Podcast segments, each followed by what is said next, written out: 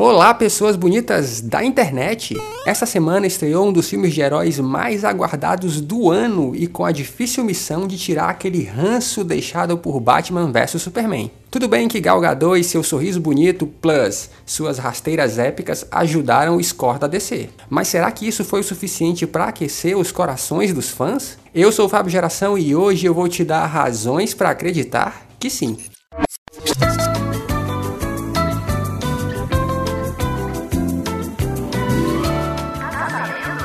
Tá sabendo?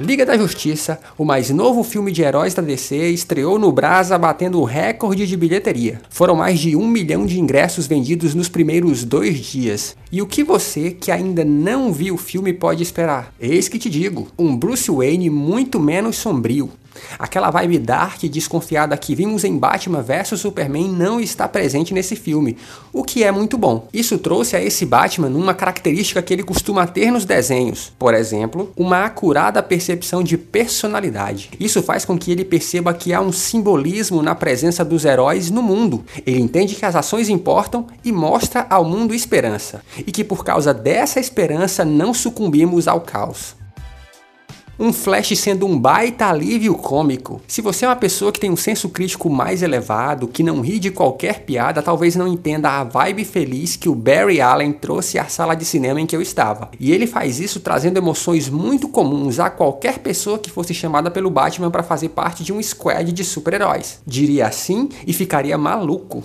principalmente porque ele reconhece que, diferentemente dos outros membros da liga que lutam para valer, ele basicamente corre e empurra. E isso é bom de ver, porque em todas as falas dos personagens pode-se perceber um apelo à nobreza.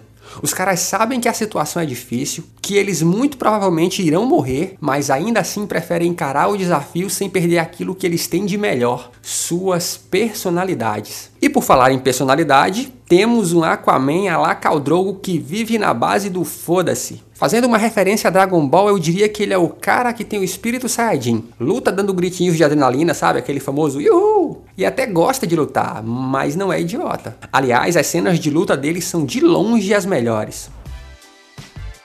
Cyborg um cara que tem implantes robóticos com tecnologia alien pelo corpo. Durante todo o filme ele luta para compreender a complexidade da tecnologia que faz parte do seu corpo e por conta disso sofre o drama pessoal de aceitar que pode ser a diferença na batalha final contra o mal que o filme propõe. Eu diria que dentre os membros da liga, ele é com o qual você irá se importar menos. Não que ele não seja importante na resolução do conflito do filme, não é isso. Mas porque de fato a concorrência é cruel. E por falar em cruel, mas de leve, deixo claro, Superman, você foi o Superman que eu gosto de ver. Eu sou um grande fã desde criancinha, mas uma das faces mais incríveis que acho é quando o Superman é afetado pela Kryptonita vermelha. Aquela que deixava ele no modo cachorro louco, pegando geral, falando verdades, dando surra em bandido, matando vilão. E nesse filme temos um pouco disso. Ouvir o Superman, ao pegar o Batman pelo pescoço, dar o troco e perguntar se ele sangra, é de um veneno muito bom de se ver.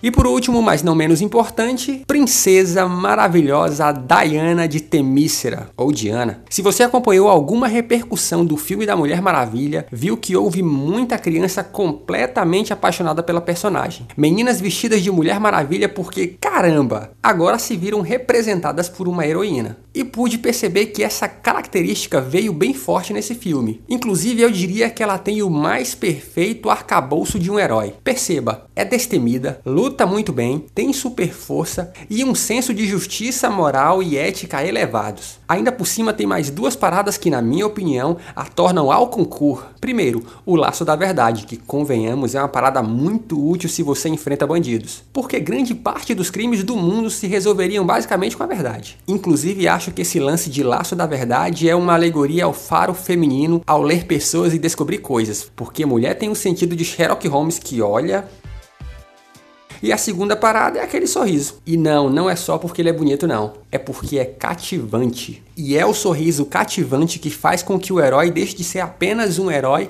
e torne-se meu herói. Sacou? Liga da Justiça é um bom filme que diverte e vale o ingresso. Inclusive, DC, pode fazer mais que eu pago. O meu ingresso e o da Crush.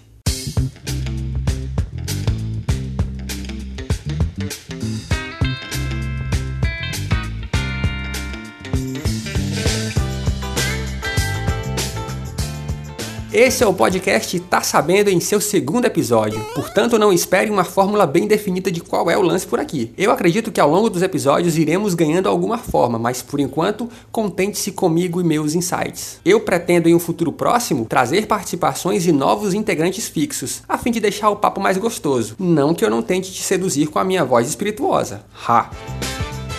E já tenho dois alôs para mandar. O primeiro vai para o Gustavo Pagiossi, eu espero que é assim que se pronuncie seu nome, Gustavo, que falou comigo no Twitter. E o segundo vai para Karina, que tem essa voz sexy que vocês ouvem na vinheta de abertura. Tá sabendo? Tá sabendo? Tá sabendo? Aliás, Karina, para você não é alô que mando, é beijo mesmo, bebê. E você também pode falar comigo no Twitter ou no Instagram, basta procurar por Fábio Geração. Inclusive eu vou deixar os links aqui para vocês no post para vocês me encontrarem lá mais fácil. E desculpa o atraso de algumas horas. Até sexta que vem e beijos.